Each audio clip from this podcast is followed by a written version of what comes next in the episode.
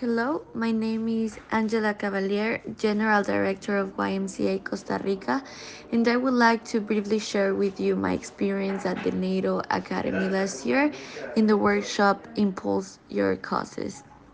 For me, it was a very enriching experience not only because of the organization of the workshop, the quality, the level of excellence of the speaker, but fundamentally because the topic that was addressed, which in my opinion is a sensitive topic and such of importance for our performance as is the raising of resources.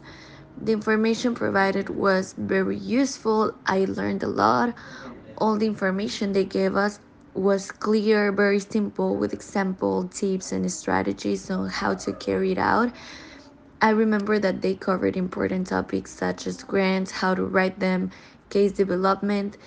I remember Mrs. Christina Harley from YMCA or Ontario, who also taught us how to develop powerful cases, the topic of philanthropy, the importance of having a very involved and active boards of directors. In short, it was really a very active and learning experience. This is a translation from Spanish.